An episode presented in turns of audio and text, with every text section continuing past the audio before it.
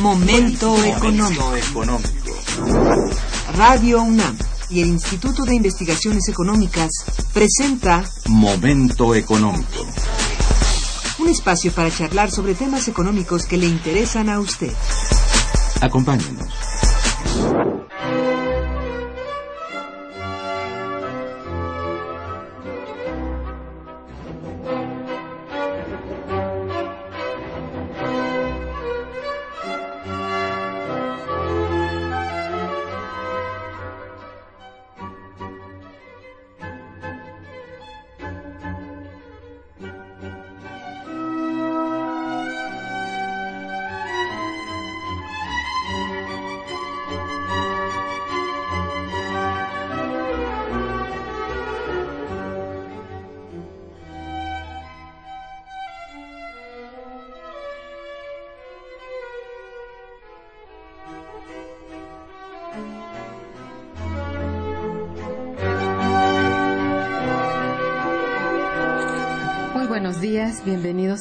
Económico, coproducción del Instituto de Investigaciones Económicas y Radio Universidad. Les saluda Irma Manrique, investigadora del Instituto de Investigaciones Económicas, hoy jueves 16 de octubre de 2014. El tema que abordaremos el día de hoy es posible disminución de los hidrocarburos en México. Y para ello contamos con la siempre valiosa presencia del maestro compañero nuestro Fabio Barbosa Cano y del ingeniero Francisco Garaycochea Petrirena. Bienvenidos ambos, buenos días. Buenos días. Buenos días. Nuestros teléfonos en el estudio 55 36 89 89 cuenta con dos líneas. Y para comunicarse desde el interior de la República, contamos con el teléfono LADA sin costo 01 800 505 26 88. La dirección de correo electrónico para que nos manden sus mensajes es una sola palabra momento económico arroba unam.mx. También pueden escucharnos a través de la página de internet www.radiounam.unam.mx de nuestros invitados. Fabio Barbosa ha sido profesor de varias asignaturas en diversas escuelas de la UNAM y trabajó por casi 10 años en Petróleos Mexicanos en la Comisión de Historia, que editó varios libros e inició la construcción del archivo histórico de esta institución. Es autor de diversos libros y folletos, uno de ellos editado por el Colegio de México.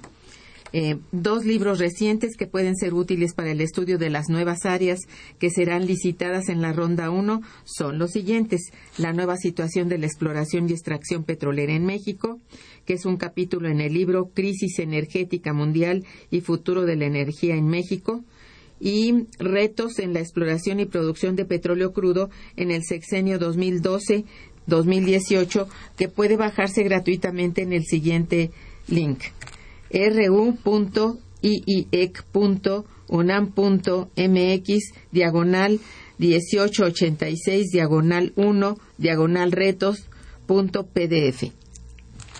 Bueno, Francisco Garaycochea Petrirena es ingeniero petrolero, egresado de la UNAM, es profesor de la Facultad de Ingeniería también de la propia UNAM, donde ha impartido cursos a nivel de maestría y licenciatura en más de siete asignaturas.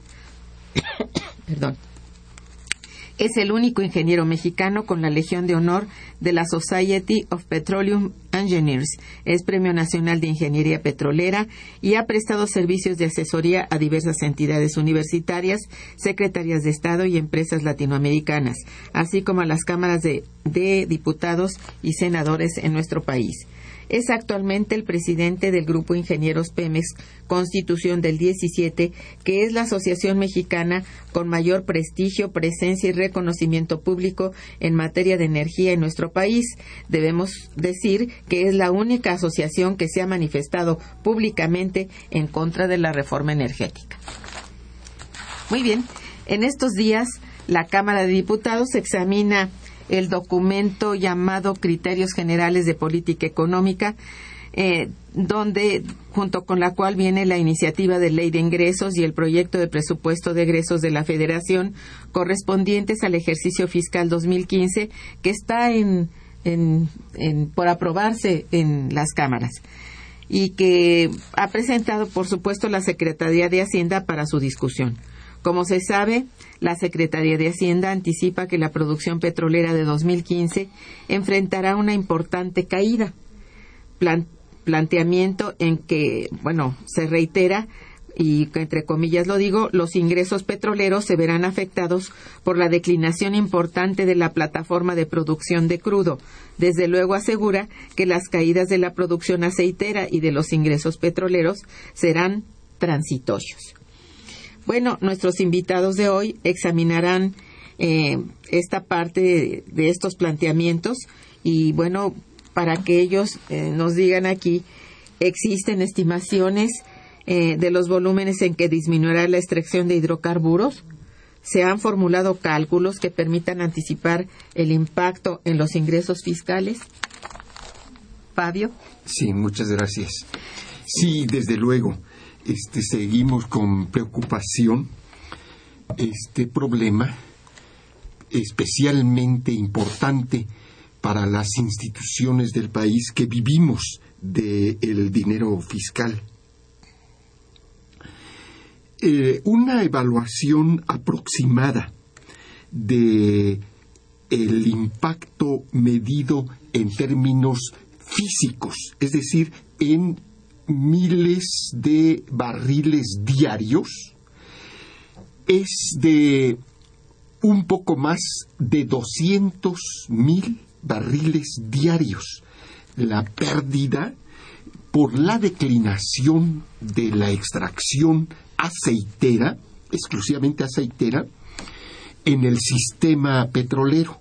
En este momento, la declinación de nuestros campos es tal que de las cuatro regiones en que está dividido el sistema, tres regiones están declinando. Eh, las que están cayendo su producción es la región marina noreste, donde se encuentran los grandes complejos estelares, digamos, como Kusamalov y Cantarel, que muy castigado, pero todavía está produciendo, desde luego, este, eh, en fin. Eh, entonces, la región sur, la región sur, que básicamente es Tabasco, porque de los campos en esa región solamente figura ya un, un chiapaneco. Entonces, todos los proyectos tabasqueños están declinando y por otro lado la región norte, en donde también en la región norte eh, el aporte fundamental lo ofrece Chicontepec con 70, en su pico Chicontepec llegó a tener, redondeando, ¿verdad? unos 75 mil barriles diarios. Este, ha caído eh, sustancialmente. Este, entonces, ese sería el impacto en términos físicos. El impacto en términos monetarios, en valor, es todavía eh, más serio el problema. Más notable, Más notable porque como nuestros radioescuchas están enterados, eh, es el precio de la mezcla mexicana es que, igual que otros eh, crudos marcadores en el mercado internacional se está desplomando. Yo coincido con algunos analistas eh, que plantean que estamos en este momento en una nueva inesperada, sorpresiva guerra de precios. Este, eh, de tal manera que es impredecible hasta dónde se va a deslizar este precio. La Cámara de Diputados eh, ah, probablemente en el pleno de hoy resuelva un precio para la mezcla de 81 eh, dólares el barril cuando ya en el mercado internacional está abajo de los 80, este, un precio eh, peligroso que pone en riesgo desde mi punto de vista, desde luego es una opinión, tanto este, a franjas de la producción estadounidenses como a franjas de la producción mexicana. Sí, esto es así. Bueno, entonces esto afecta a todos los proyectos digamos, sobre los que descansa esta, la mayor parte de la plataforma de producción y exportación, ¿no es cierto? Diga usted, ingeniero. Sí, mire, yo quiero agregar que también la producción de gas ha declinado. Las reservas no se están sustituyendo al 100%. Los costos de producción están aumentando y la deuda pública se ha incrementado en un 20%. Ha aumentado la ordeña, está disminuyendo a nivel nacional e internacional la demanda. Y paradójicamente nos estamos preparando para que las compañías privadas, fundamentalmente transnacionales, ayuden a incrementar la producción y la oferta de petróleo. O sea, vamos a entrarle entonces como Arabia Saudita le está haciendo actualmente a la guerra del petróleo con, sin bajar la producción, sino al contrario, sosteniéndola o aumentándola. La producción se redujo sustancialmente y lo aceptó Pemex al presentar datos de que estaban contabilizando agua como si fuera petróleo. Y la, a quien le corresponde supervisar y asegurar que se opera de acuerdo con las mejores prácticas de la ingeniería es a la Comisión Nacional de Hidrocarburos no han hecho la supervisión necesaria y tienen que reconocer ahora que han fallado y reconocer que las mediciones no eran apropiadas. Y entonces nos tenemos que preguntar, bueno, ¿qué va a suceder cuando lleguen las transnacionales? Adicionalmente, Petróleos Mexicanos ha estado quemando en los dos últimos meses más gas de lo permitido por la norma, que es el 2% de la producción total.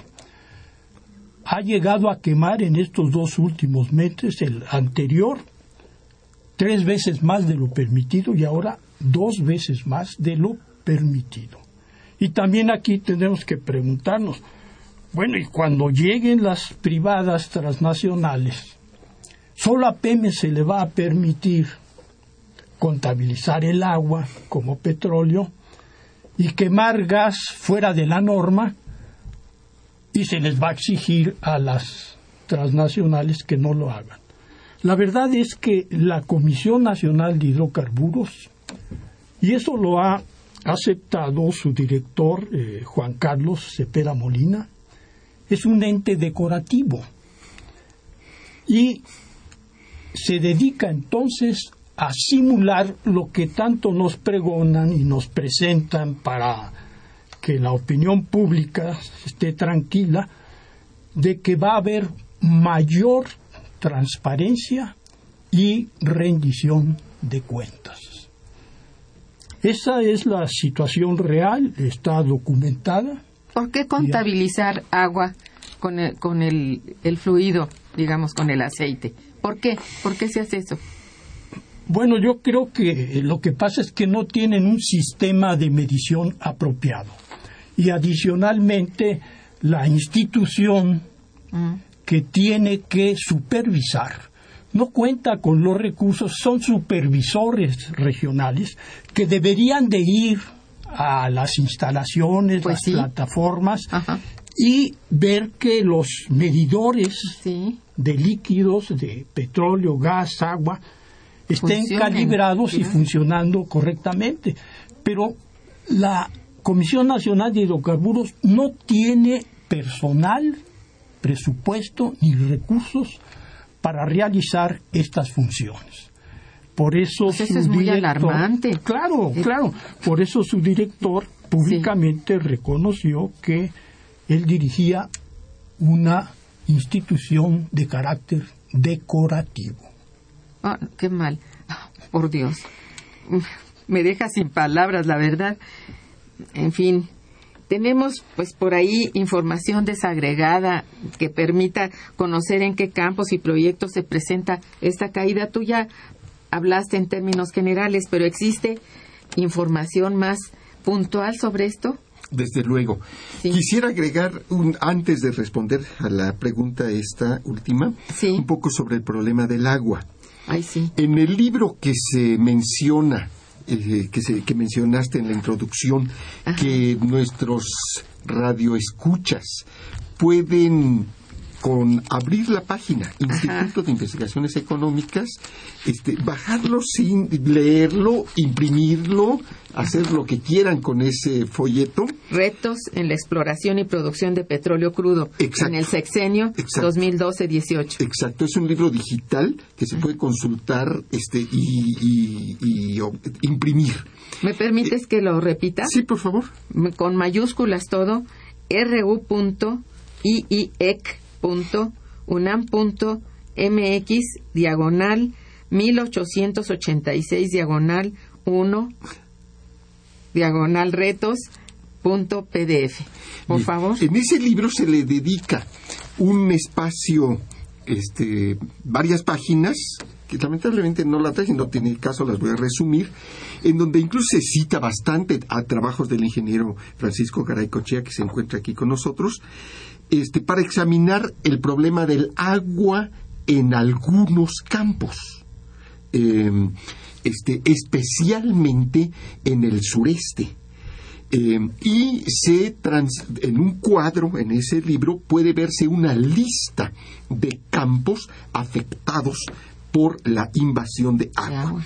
Como dijo el ingeniero Garay Cochea, Petróleos Mexicanos y, el, eh, y, y más específicamente el documento Criterios Generales de Política Económica que presentó Hacienda, eh, y dice, afirma que el problema de la entrada de agua a los yacimientos es un fenómeno natural eh, provocado por el envejecimiento de los campos. Es decir, que conforme en la oquedad, en el, en el yacimiento, el gas y el aceite van Disminuye. disminuyendo, ese espacio por una ley física es ocupada por el agua que también se encuentra en el yacimiento y que se llama agua congénita. Eh, la falta, entonces, este es un problema no de envejecimiento natural, eh, es mi planteamiento, sino de descuido de petróleos mexicanos y de Hacienda eh, provocado por la falta de inversiones. Cuando ese fenómeno se presenta, lo que se hace normalmente en una empresa que recibe presupuesto para mantenimiento es una operación de elevar la tubería de extracción a un estrato que no esté afectado por el agua, este, eso se llama un workover. Workover. Reparación. Eh, una reparación, la, la traducimos así. Este, bien, eso no se hace. De tal manera que, o tam- este, también se construyen en, el, en la superficie plantas en donde se da un proceso de separación del agua y del aceite por simple eh, gravedad. Bueno, a falta de esas inversiones, en algunos campos, como se va, como lo puede ver algún lector interesado en profundizar en el problema, eh, el agua llega a tal grado alarmante que eh, es el 80% de lo que se está es- extrayendo es agua. Bien, lo más notable es que cuando se han hecho, también se puede obturar el tramo en donde está este, pre- presentándose el flujo de agua, etcétera, etcétera. Bien, Hay más- manera de resolver. hay manera de resolverlo. Lo más notable es que cuando se, han eh, se ha intentado resolver el problema, eso lo muestra el, el texto este sobre la base de documentos internos de petróleos mexicanos, es que es demasiado tarde y el agua en, este, sigue aumentando y ya no hay más remedio que cerrar el pozo. Este, Oh. que cerrar el pozo y perder este, totalmente lo que haya quedado eh, de- el, el hidrocarburo que todavía se haya conservado. Bien, este, eh, lo- eh, ahora planteas- llegando, respondiendo a tu pregunta concreta, este, Hemos estado en algunos seminarios recientemente en el Instituto de Investigaciones Económicas y la conclusión a la que hemos llegado es que no se trata solamente de, de un problema de eh, incremento del contenido de agua en la extracción que hace Petróleos Mexicanos, sino que es un problema mucho más complicado, mucho más eh, eh, con otras causas este, y mucho más generalizado. Entonces, ha, eh, ya entrando directamente al, al- al asunto, no solamente afecta, digamos, a este problema. Por ejemplo, en Kusamalov ya se inició la declinación. En este momento todavía es este. De, un porcentaje pequeño, eh, pero en enero de este año 2014 Kusamalova estaba produciendo este 805, cerca de 860 mil eh, barriles, eh, digamos, alcanzó su pico. En, para julio está produciendo 830 mil, ha descendido, este, y eso obedece a que apenas se inició el gobierno de Peña Nieto, el número de equipos de perforación, de plataformas de perforación, nos estaba explicando hace un momento el ingeniero Garaycochea, que se llama plataforma cuando se trata de el equipo de perforación en el mar, este, en Kusamalov se elevó de 6 a 12 y en Cantarell se elevó de 8 a 21. Es decir, este, se incrementó la perforación, lo que ha provocado este, este aceleramiento de la, de la declinación. Sí. Bueno, sí, yo quiero agregar lo siguiente. Cantarell y Kumalov están sometidos a mantenimiento de presión por inyección de nitrógeno. Si se mantiene la presión del yacimiento, no hay entrada de agua ni producción de agua. Esto, este es el objetivo del mantenimiento de presión. Pues sí. Sin embargo, tampoco se ha cumplido con el mantenimiento de la presión. Pemex ha estado incrementando la producción de gas inyectado. El gas inyectado, que es nitrógeno, se está produciendo junto con el gas natural y el petróleo y no se cumple el requisito fundamental, que es una práctica, una de las mejores prácticas de la ingeniería, de mantener la presión que evitaría la diferencia de presiones entre el acuífero y el yacimiento que provoca la entrada de agua. Entonces, también aquí está fallando la Comisión Nacional de Hidrocarburos. El contenido de nitrógeno y de gas natural a la atmósfera se ha ido incrementando y no se ha logrado el objetivo fundamental que es el mantenimiento de la presión para evitar el avance del acuífero y la invasión de los pozos por agua. Una, una pregunta, ¿quiere decir que no se está inyectando suficiente ni- nitrógeno No, o que no, debería no. inyectarse gas natural? Se está inyectando nitrógeno, pero ese nitrógeno no se conserva en la parte superior del yacimiento, sino que se produce la mayor parte o gran parte de él, lo que impide compensar lo que se extrae con lo que se inyecta. Entonces se genera un depresionamiento y la invasión Sí, da de- lugar a la entrada a la del agua. de agua del Sí. acuífero. Así es. Qué complicado y bueno, algo que debiera cuidarse en extremo.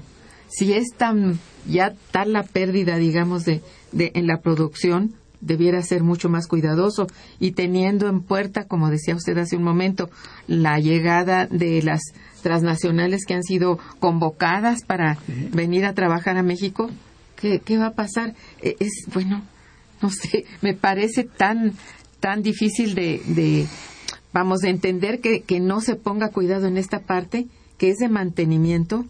Aún así, decimos, no hay recursos. Bueno, si no hay recursos, entonces tener más seriedad en, en el caso de si vamos a hacer los contratos hacia afuera, bueno, detenerlos, explicar. Yo no sé, no entiendo cuál es el sentido de no operar eh, con el recurso que se tiene, no con el que se va a conseguir a ver cuándo, cuando haya más deuda o qué. Sí, mire, si, si Pemex acatara la norma y la Comisión Nacional obligara a Pemex a acatarla, se dejarían de producir cerca de 100.000 barriles de petróleo por día. Entonces Pemex opta por producir el nitrógeno inyectado que acompaña a la producción de petróleo para no prescindir de esos ingresos. Es ilógico, pero es lo real. Bueno, vamos a hacer un pequeño eh, corte musical y regresaremos. Quédense con nosotros. Está escuchando Momento Económico.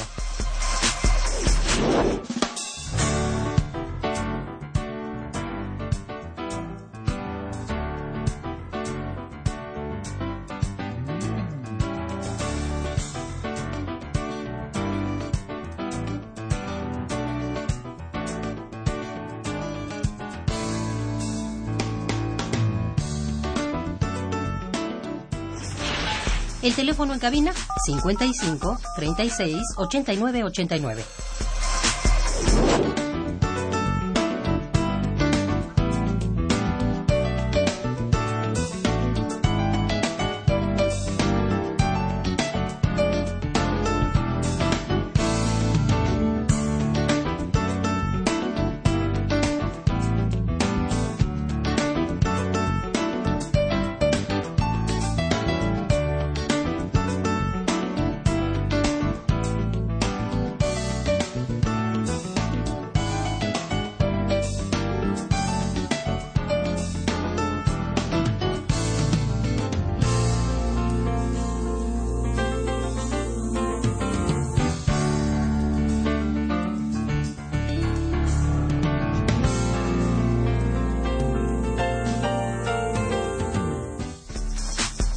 Continuamos en Momento Económico.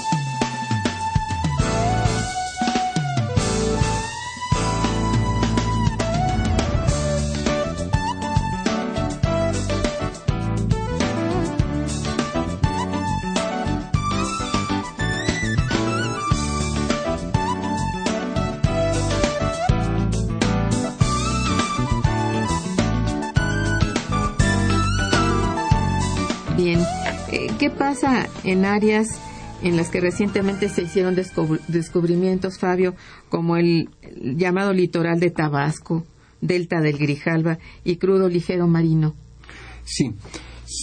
Todos los lectores de un periódico pues tan respetado con la reputación como, como es el caso de La Jornada, pues han leído los artículos dominicales de Antonio Litoral Tabasco como una zona em, de descubrimientos importantes. Este, de hecho, ahí eh, Petróleos Mexicanos tiene el único proyecto que está en desarrollo, porque acaba apenas de iniciarse la perforación. Es Simin con T, empieza con Simin. Simin Sux. Es un complejo frente al puerto de frontera, en la desembocadura del, del, del Grijalba y del Usumacinta, en frontera Tabasco. Es el único, porque apenas está comenzando. Mm, Según mi información, este, eh, ese complejo ha de estar produciendo en este momento unos 40 mil barriles y con esta política que muchas veces hemos llamado depredadora, eh, eh, esperan reventarlo cuanto antes, aproximadamente a unos 150 mil. No es mucho. No es, no es mucho, 150 mil. Pues. Este, y porque hace un momentito estoy diciendo que está perdiendo al día petróleos mexicanos 200 mil. Bueno, salvo ese complejo que apenas está en desarrollo, todos los demás, incluido el, el propio, el que se llama Litoral Tabasco, y otro muy importante en- que se llama Delta del Grijalba, Delta del Grijalba, han entrado en acelerada, en acelerado proceso de declinación este eh, como como señalé este hace un momento Eh, delta del, del Grijalba este eh, eh, fíjense esto, estos datos que voy a dar en este momento este produjo en enero 19 mil barriles diarios. Para agosto del mismo año había caído a 10 mil barriles diarios. O sea, se agota Es, rápidamente. es- es- no, es un proceso, es un proceso, lo muestra, por ejemplo, esta gráfica, Sí. que hemos platicado mucho de este, de este fenómeno, de alcanza el pico e inmediatamente un, un, un descenso este, de la de, De la de- la producción. Entonces, este, de tal manera que ya el estado de Tabasco, que es un asunto que discutimos en un seminario que, en tu seminario de- este, en el Instituto de Investigaciones Económicas, eh, ha empezado a ser castigado con su parte del presupuesto este, ha empezado a disminuir porque también la producción tabasqueña con una con la excepción de un solo proyecto ha empezado a caer Pues eso está bueno. A ver, este, ¿por qué ha caído la extracción en Chicontepec? ¿Cuál es la razón? Porque era la gran esperanza y bueno, sigue siendo para Bueno, la ronda sí. 1 Sí, sigue siendo. eh, están confiando en la nueva tecnología de esta de los pozos no convencionales, perforación horizontal y el fracking, Sí. fracturamiento hidráulico, que de acuerdo con algunos reportes de Pemex a través de los experimentos que hicieron en los llamados laboratorios de campo, les dieron muy buenos resultados. Y están esperando, pues, que lleguen las compañías, hagan inversiones y repunte la producción de Chicontepec. Lo mismo están, se puede inferir, esperando de eh, las formaciones de lutitas en Sí. el norte de la República, donde Pemex ha perforado 20 pozos con un costo promedio del orden de 12 millones de dólares cada pozo, que esto es casi el doble de lo que cuesta en Estados Unidos perforar un pozo similar. Claro, allá aplican ya la economía de escala, tienen además mucha infraestructura, experiencia, y esto les ah, permite producir con menores costos. Pero está por verse si efectivamente va a ser rentable o no la explotación de las formaciones de lutitas, de petróleo y gas. Y eh, lo que se ha visto con lo que se ha explorado es que eh, las producciones iniciales de los pozos, sus recuperaciones finales calculadas, o sea, las reservas y la declinación de la producción, pues indican que se está siguiendo la misma secuencia que se siguió en Chicontepec, Sí. cuando inflaron la capacidad de producción, eh, las reservas, y consiguieron durante más de 10 años presupuestos multimillonarios de, pro 1.500 millones de dólares por año para desarrollar, eso sí, mediante pozos convencionales, Chicontepec. Y dentro de poco tiempo vamos a obtener información que hemos solicitado a Pemex a través del IFAI, que permitirá aclarar si están haciendo lo mismo con los pozos de las formaciones de lutitas, o sea, inflando la capacidad de producción, las reservas, adjudicándoles declinaciones muy inferiores a las reales, y todo eso lo hicieron en Chicontepec para favorecer a Veracruz, Puebla, donde está Chicontepec, y con la anuencia, la aprobación de presupuestos por parte de los diputados que formaron una comisión de seguimiento y la mayoría de los diputados eran avecindados y tenían algunos de ellos negocios Ah, como está sucediendo actualmente con dos priistas que tienen negocios en eh, proyectos como pues, lo acaban de publicar, como el tren rápido a Querétaro.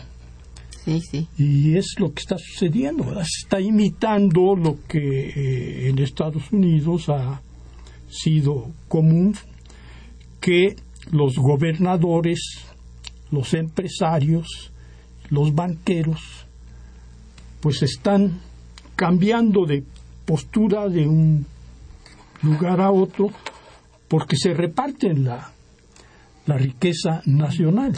Y aquí es lo que se está viendo en cuanto a las inversiones en el sector de explotación de petróleo. La participación de empresarios amigos del régimen, funcionarios que, públicos que han dejado de serlo y que ahora son inversionistas en Sí. los negocios de explotación de petróleo, les rentan equipos de perforación, barcos, etcétera, y no pasa nada, ¿no? Ahí está el caso de oceanografía. Bueno, cuando dije no pasa nada, pues sí pasa algo. Ana Lilia Pérez denunció lo que ahora está en efervescencia publicándose lo de oceanografía. Lo publicó hace años y no pasó nada más que tuvo que salir del país porque peligraba su vida. Y la misma revista Contralínea sigue siendo objeto de acoso. Sí, sí, claro. porque también declaró, si uh, salieron cosas mucho antes de que estallara realmente el escándalo. ¿no? Sí. Bien, este, ha- ¿habrá otros campos descubiertos o programas pendientes a desarrollar que pudieran compensar, compensar esa caída actual de la producción y de los ingresos fiscales, Fabio? Sí, quisiera antes de responder esta pregunta agregar algo sobre Chicontepec. Eh, en los mapas que hemos publicado ya sobre cómo va a estar la ronda 1 en la revista Contralínea precisamente, Ajá. este puede observarse que de los 169 bloques que están planteados hasta el momento para ser licitados como parte de la llamada Ronda 1, un poquito más de la mitad están en la en, en Chicontepec. Justamente. Este, justamente en Chicontepec y lo que podríamos llamar eh, áreas aledañas, áreas adyacentes a Chicontepec.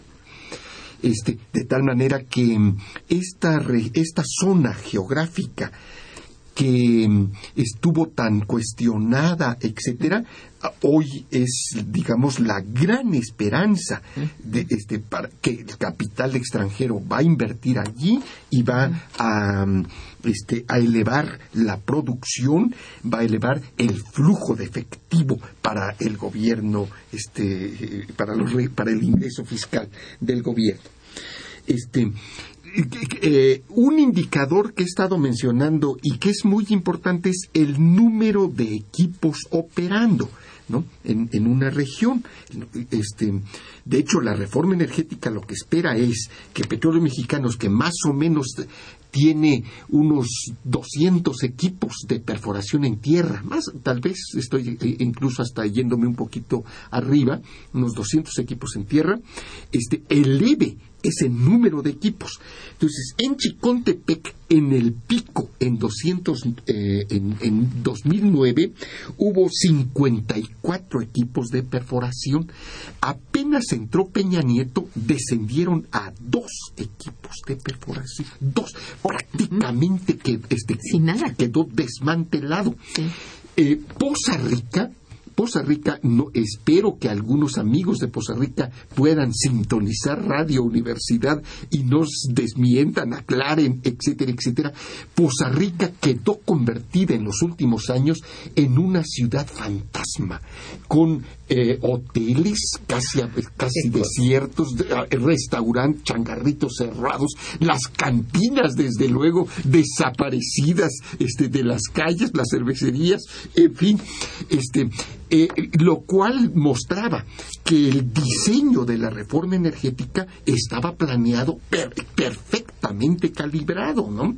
Este, y como dijo el ingeniero Gary Cochea, Petróleos Mexicanos que más o menos el presupuesto de Chicotepec se mantuvo intacto en lugar de dispersarlo en, la, en pozos convencionales, los concentró en un pequeño puñado de pozos horizontales multifracturados este, y con, con, fracking desde luego.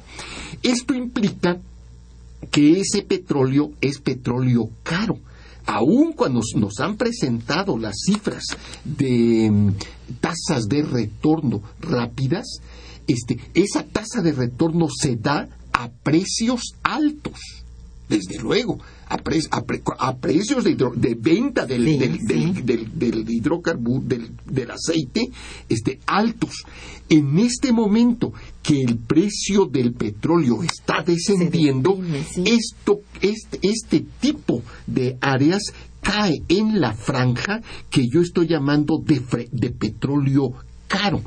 Es decir, los economistas petroleros ahora tienen que hilar más fino y separar el, sistema de producción en las áreas de petróleo que todavía es barato, petróleo que puede estar a, eh, su, su costo a 4 dólares el barril, de petróleo que está a 12, 15 dólares y del petróleo que está este, a precios que cuando el, eh, a, a costos que cuando el precio desciende lo hacen inviable. De tal manera que eh, yo creo que esta situación eh, internacional en la que estamos insertos coloca a la reforma energética de Peña Nieto en, las, en, la, en, el, en la posición de ser un fracaso por lo menos en el corto plazo.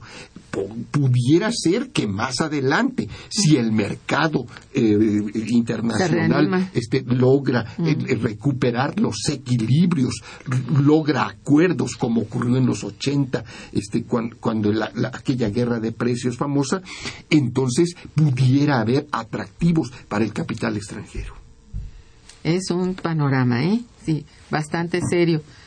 Bueno, pese a que es bastante optimista todo lo que se plantea en criterios de política económica y que dice, bueno, ha declinado, pero, pero, ¿verdad? La esperanza está dada en, en lo que pudiera ser el capital externo, lo que pudiera hacer en favor de eh, la nueva explotación o la búsqueda, eh, la exploración, pues, de nuevos yacimientos. No lo sé, en aguas profundas. No sé, ingeniero. Sí, mire, eh, Agustín Cartes, gobernador del Banco de México, declaró hace dos días que la inseguridad no detendrá las inversiones ni el desarrollo. Y simultáneamente, un día antes, el director de Pemex y hoy Emilio Lozoya están opinando lo contrario. Sí. O sea, aquí nuevamente algo que inquieta es que no hay una coordinación. Se contradicen y claro, uno entiende que el gobernador del Banco de México pues, trate de que la opinión pública esté tranquila, Claro. que no haya alarma en cuanto a el rumbo de la economía nacional.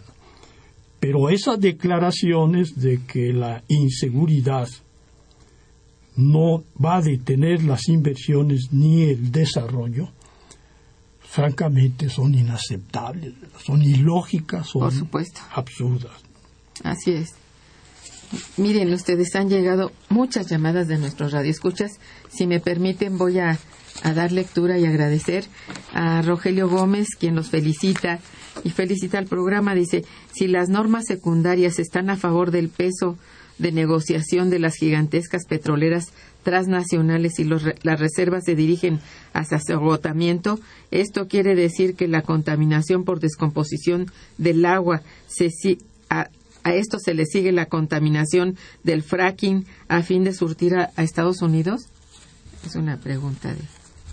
Bueno, hay mucha discusión en relación a los efectos de el fracking Sí, sí.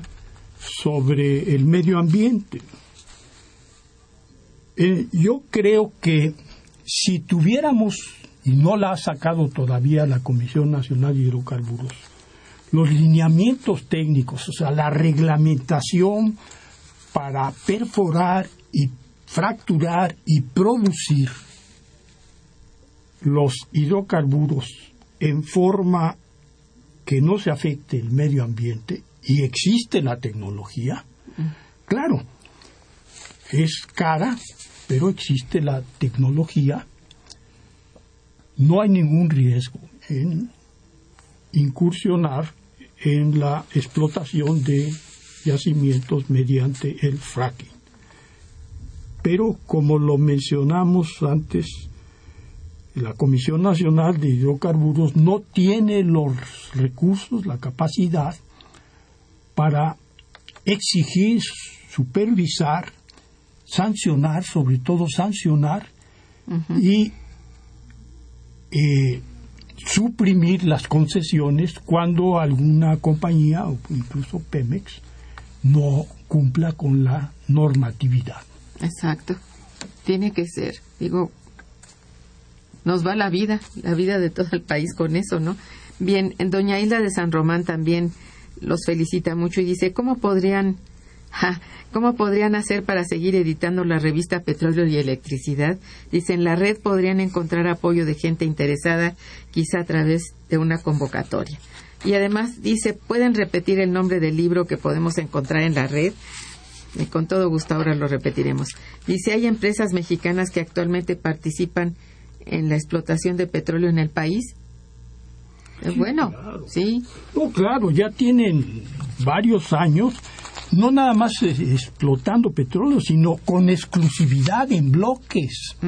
En la cuenca de Burgos está Petrobras, Repsol, Techin, en fin, varias compañías. Y en Chicontepec está Schlumberger, Halliburton. pero mexicanas. Este sí, como no está Diabás. del señor Vázquez Santiés. Sí, de Ah, Vázquez, claro, sí, bueno. claro. Sí. Bien. Sí, bueno. Entonces le, le voy a repetir el nombre de el, el libro que está en la red y que se llama, perdón, Retos en la exploración y producción de petróleo crudo en el sexenio 2012-2018. Y el link ru.iiec.unam.mx diagonal 1886 diagonal 1 diagonal retos punto pdf con todo gusto bien este eh, Gloria Torres García felicita el programa y a los invitados dice es mentira ah, que los recursos en México se estén terminando los, no sé si serán los recursos naturales, el petróleo, no sé a qué se refiere. Los gobernantes son quienes lo están vendiendo para beneficiarse de forma personal. Bueno, es, pues es una opinión. Eh, José Guadalupe Medina, felicito a los integrantes de la mesa por el tema que están exponiendo y la forma en que lo hacen y propongo que se publique un resumen del mismo en la Gaceta de la UNAM para iniciar su difusión entre la comunidad universitaria y sus familiares. Bueno, es una propuesta de don José Guadalupe Medina. Gracias. El licenciado Avilés, que los felicita muchísimo, dice, lo que sucede con el desmantelamiento de Pemex y otras instituciones es deliberado. Acuerdan con empresas transnacionales para decir que finalmente éstas vienen a salvarnos de nuestros problemas económicos y financieros. No podemos, no perdemos, no perdamos el mantener viva la conciencia ante todas las perversiones que se están desatando en México y que transgreden nuestro Estado de Derecho y de la democracia. Bueno, hay quien tiene esperanza. Está bien. Y que tienen razón además, ¿verdad? Bueno, ah, vamos a decir que es que es muy desalentador, señores, de veras lo que está ocurriendo. ¿eh? La verdad es que eh, por más que esfuerzos que se hagan respecto a que bueno, la investigación dice la verdad en cuanto que hay declinación en, en este asunto del, de, la, de, las reservas este, petroleras, etcétera. Detrás hay excesiva opacidad, falta de, de, rendición de cuentas. Por más que se dice de la ley de transparencia y la rendición de cuentas, esto es como una frase y nadie realmente acata la rendición de cuentas. Y yo creo que esto es bueno hora de que de que sucediera. Antes de que bueno tengamos un verdadero este no sé no quiero decir cosas que no quiero que pasen verdad eh, a ver por qué la documentación oficial lo plantea como situación transitoria a ver. Sí eh, lo dice muy claramente el documento criterios económicos que hemos estado comentando. Dice porque este, la Secretaría de Energía y a través de la Comisión Nacional de Hidrocarburos desplegará en el, eh, inmediatamente en este, este, mismo año 2014, a más tardar a comienzos de 2015, un agresivo programa de licitaciones invitando al capital extranjero, de lo cual ya hemos hecho este sí. mención de que desde mi punto de vista es desde luego es una opinión, este hay otras, ¿no?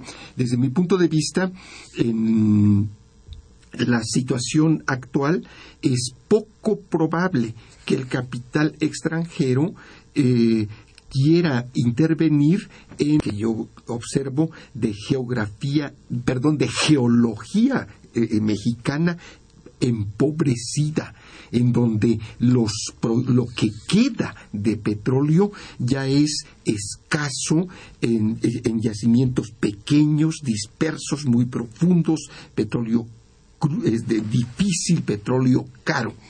Este, ¿Cómo puede haber entusiasmo frente a eso? Este, no, es decir, eh, lo que, este, desde luego, en la etapa actual, a pesar de que es, es, una, es una situación paradójica, es una, este, sí, sí. ¿verdad? Eh, es, esto es lo que veo. Hay el asunto que está pendiente, que tú, hace un momento tú lo preguntaste, si, si Petróleos Mexicanos este, tiene todavía proyectos grandes, importantes, que permitan elevar la producción y recuperar el flujo de efectivo este para las arcas este de la Secretaría de Hacienda. Este se han señalado algunos, me parece que los distintos proyectos no son suficientes este para regresar al periodo de, de, fiesta, de derroche este, de hidrocarburos que este país ha vivido y no ha sabido aprovechar. Y que entonces la conclusión que saco es que es oportuno que se difunda este diagnóstico, aunque parezca eh, un poco pesimista para que la sociedad mexicana vaya preparándose hacia la transición, hacia este eh, el derroche de hidrocarburos, hacia ir aprovechando la energía solar. A mí me parece verdaderamente un absurdo que se esté construyendo un gasoducto para este calentar las con, con, eh, con gas peruano importado caro este, para calentar las albercas de, de Cuernavaca. Cuando este, e, e, ese tipo de negocios me parece que ya no deben de seguir ocurriendo.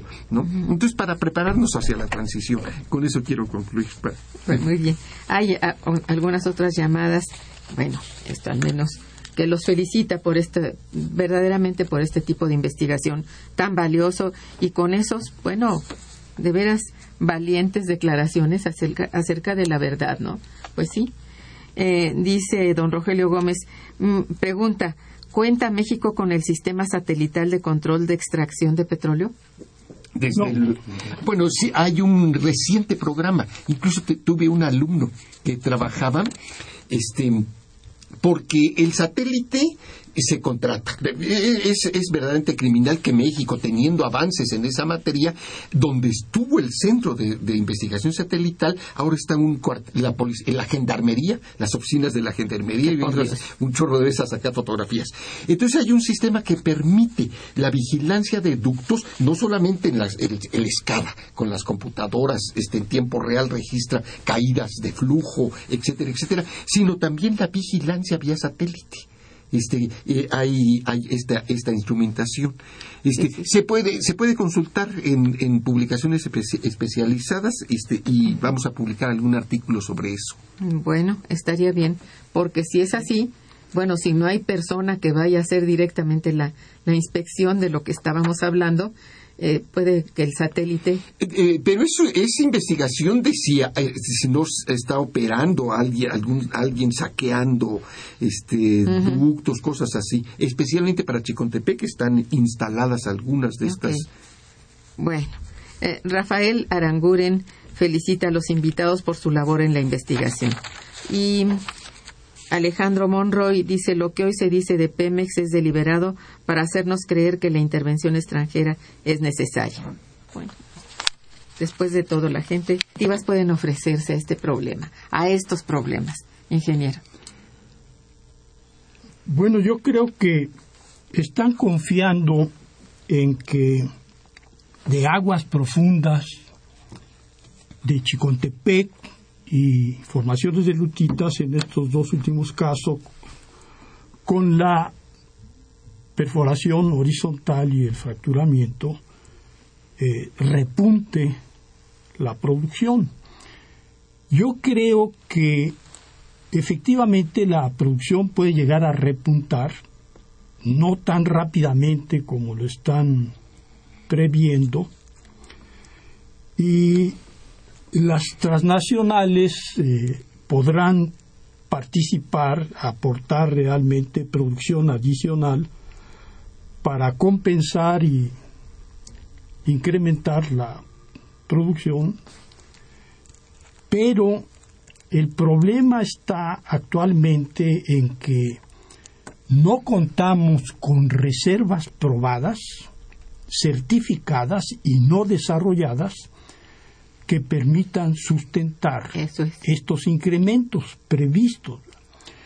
En el Golfo de México, en la parte de Estados Unidos, están extrayendo actualmente 1.500.000 barriles diarios de petróleo.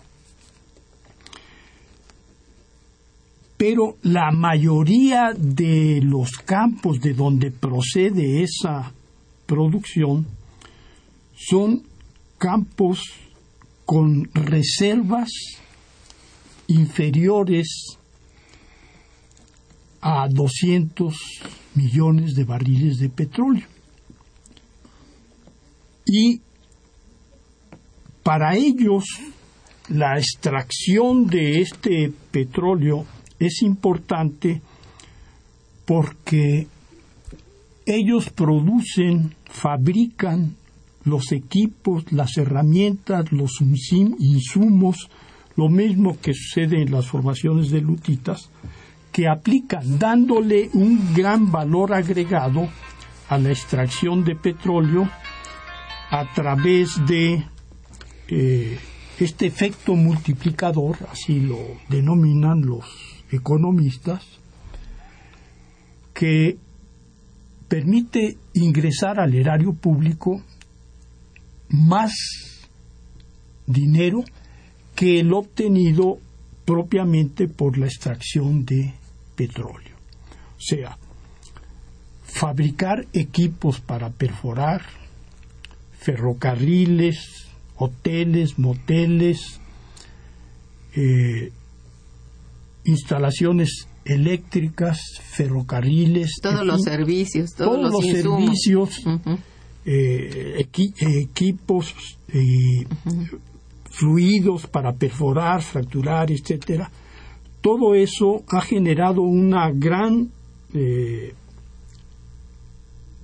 infraestructura y impuestos al erario público que no existirían si no se extrajera petróleo de estas formaciones de lutitas y de las aguas profundas. Hay equipos en aguas profundas con costos superiores a los 10 mil millones de dólares. hay una plataforma de licuefacción en el mar que ha costado 20 mil millones de dólares. De modo que todas las ganancias derivadas de tener a la gente fabricando estos equipos eh, no es nada despreciable. Eso es. Y desafortunadamente el contenido de equipo nacional en aguas profundas en México es prácticamente nulo. Oh. Ni siquiera los floteles, que son las estructuras más simples que hay, se fabrican en México, se están fabricando en Galicia. Entonces, por ejemplo, Brasil tiene un alto contenido nacional del orden del 60%. Entonces, están aprovechando ese efecto multiplicador. Adicionalmente, por ley en Brasil, los operadores, que son los jugadores fundamentales en cuanto a las decisiones de dónde perforar, cuánto perforar, cuánto producir, etcétera.